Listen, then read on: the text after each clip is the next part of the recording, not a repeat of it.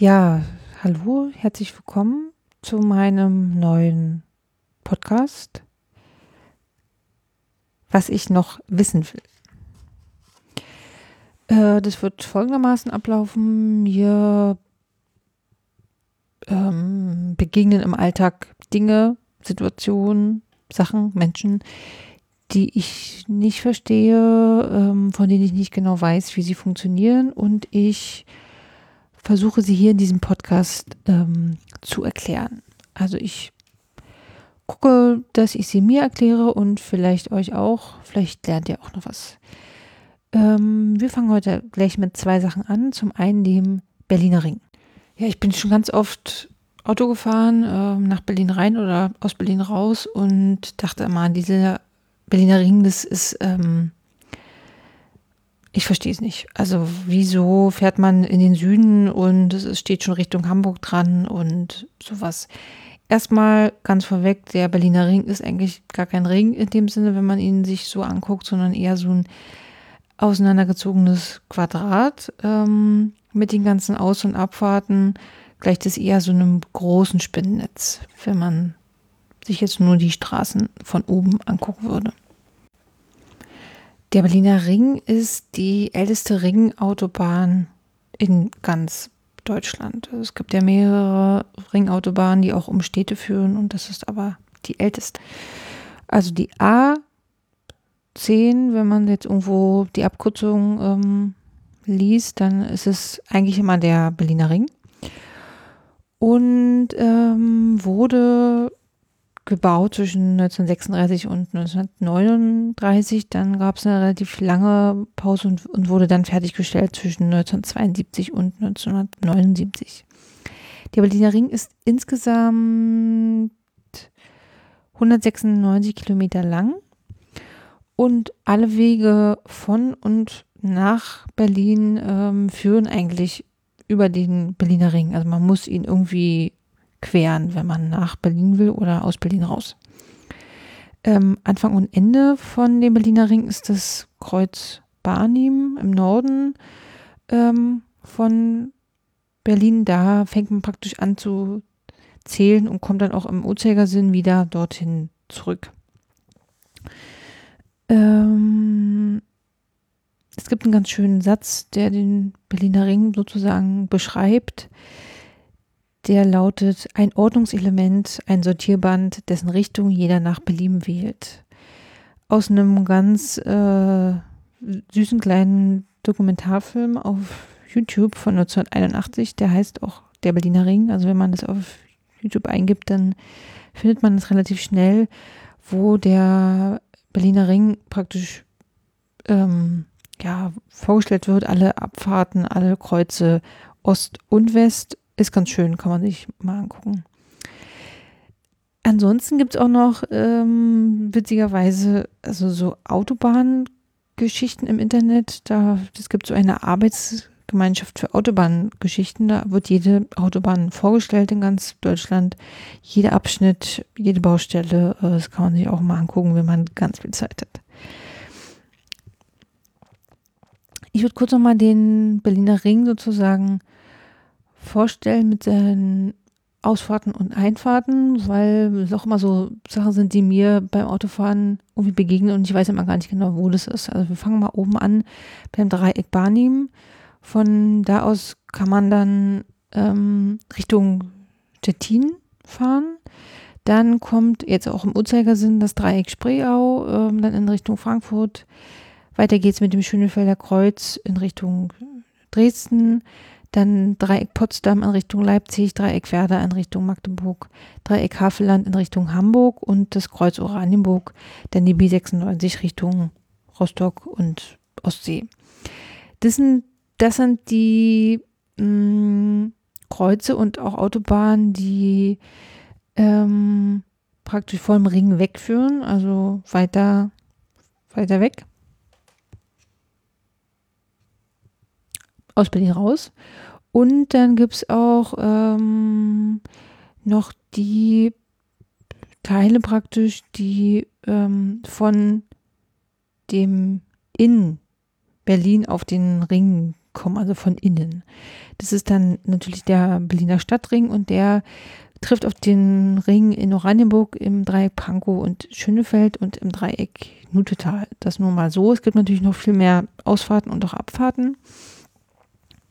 Auf Kilometer 82,0, also ungefähr auf der Hälfte, wenn ich mich jetzt nicht ganz irre, ähm, gab es mal eine Stundeneiche, die stand auf dem Mittelstreifen und ähm, hat für, ich glaube, die DDR-Bürger damals praktisch war so wie so ein Wahrzeichen, dass sie von da aus ungefähr noch eine Stunde in die Stadt rein brauchen. Diese Eiche gibt es inzwischen nicht mehr, wurde irgendwie abgeholzt oder keine Ahnung. Und dafür steht jetzt aber da so ein Denkmal. Also das ist das Markierungselement im Süden, wohingegen ja wie gesagt das Markierungselement im Norden das Dreieck Bani. Der nördliche Teil der Autobahn, das ist die AWUS, ausgesprochen Automobilverkehrs- und Übungsstraße. Heißt deswegen so, weil da wirklich ähm, früher Autorennen stattfanden auf dem Teil des äh, Berliner Rings. Ich habe mir vorgenommen, immer am Ende von diesen kleinen Wissenssequenzen immer noch ein Lied ähm, zu empfehlen, was mir da so, so zu einfällt. Klappt vielleicht nicht immer, aber diesmal habe ich einen sofort im Kopf gehabt und zwar von Tom Lever für die linke Spur zu langsam. Viel Spaß beim Hören.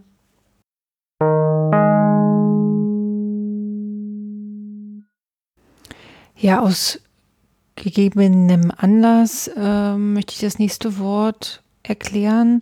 Ich hatte vor einer Weile ein Vorstellungsgespräch und wurde gefragt, ähm, was ich von queeren Leuten halte und habe, glaube ich, ziemlich einen Scheiß erzählt. Ähm, einfach weil ich irgendwie mich auch mit dem Begriff queer noch nicht so richtig beschäftigt hatte, was das eigentlich alles heißt und auch mit einschließt. Ich würde da jetzt, glaube ich, heute ein bisschen anders und ähm, eleganter antworten, aber gut. Deswegen gibt es vielleicht auch diesen Podcast wegen diesem, wegen dieser seltsamen Situation. Queer ähm, ist natürlich jetzt Englisch, obwohl es ursprünglich nicht aus dem Englischen kommt, sondern eher aus dem Deutschen. Ähm, es ist also auch ein Lehnwort, was aber ins Englische ähm, ja, übernommen wurde. Kommt äh, von quer, ähm, so früher sogar K-W-E-R geschrieben, also jemand in die Quere kommen und ähm, wird jetzt im Englischen mit stören übersetzt. Ähm, ursprünglich war queer ähm, ein Schimpfwort, also für, auch für Schwule und Lesben, ähm, gilt aber jetzt als sogenanntes Geusenwort, also ursprünglich als Beschimpfung einer Personengruppe benutzt und von dieser beschimpften Personengruppe dann wiederum ähm, sozusagen, ja, wie soll man sagen, äh, selber benutzt, um das äh, positiv zu, zu besetzen. Also sie nutzen jetzt das Wort selber, um ja, sich damit auch, äh, auch zu bezeichnen und dies eben positiver zu meinen. Ähm, ganz interessant auch, dass ähm, das Wort eigentlich auch schon viel, viel länger äh, hier benutzt wird, als man so denkt. Es gab einen Roman von William S. Burroughs, ich hoffe, ich spreche das, spreche das jetzt richtig aus, äh, der wurde 1958 geschrieben und heißt Queer, wurde aber erst 1985 veröffentlicht, also sehr viel später, wo man vielleicht auch so ein bisschen auch erkennen kann, ähm, dass das Wort sehr viel später erst auch äh, ja, in der breiten Öffentlichkeit wahrscheinlich erst benutzt wurde. Als queer bezeichnet man heute ähm, die gesamte Bewegung, die ich auch nachher gleich noch ein bisschen erklären werde, oder auch die einzelnen ihr angehörigen Gruppen.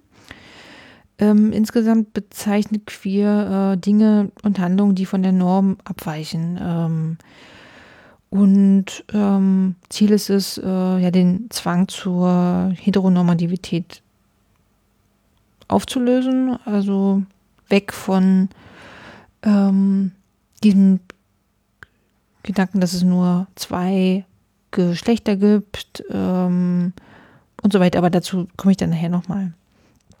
Äh, die Betonung bei queer liegt auf der eigenen, ähm, von der Heteronormativität abweichenden Geschlechterrolle oder Geschlechteridentität oder auch Lebensweise und ist eigentlich unabhängig von dem Partner. Finde ich eigentlich auch ganz spannend, dass es ähm, wirklich also was ganz Individuelles ist und vom Menschen, der sich selbst als queer bezeichnet, sozusagen ausgehend ist. Wenn man sich mit dem Wort queer beschäftigt, dann ähm, tauchen natürlich auch noch ganz viele andere Wörter auf, die ich gerne durcheinander bringen und jetzt auch noch mal so kurz ähm, vorstellen will. Der Begriff bisexuell ähm, heißt, dass sich ein Mensch zu zwei oder mehr Geschlechtern hingezogen fühlt. Der Begriff intersexuell meint, dass ähm, ein Mensch sich zwischen beiden körperlichen Geschlechtern befindet und eben nicht der äh, medizinischen Norm entspricht. Also Twitter zum Beispiel, wo man eben nicht ganz genau sagen kann, ist es ein Mann oder eine Frau. Dabei geht es aber um das körperliche Geschlecht, nicht um das Sozial- oder das Zugeschriebene. Ähm, Transgender ähm, bezeichnet alle Menschen, äh, die sich mit dem Geschlecht, was sie bei der Geburt zugewiesen bekommen haben, nicht identifizieren können. Pansexuell heißt, dass man sich zu allen Geschlechtern hingezogen fühlt, also noch mehr als bisexuell, so habe ich es jetzt verstanden.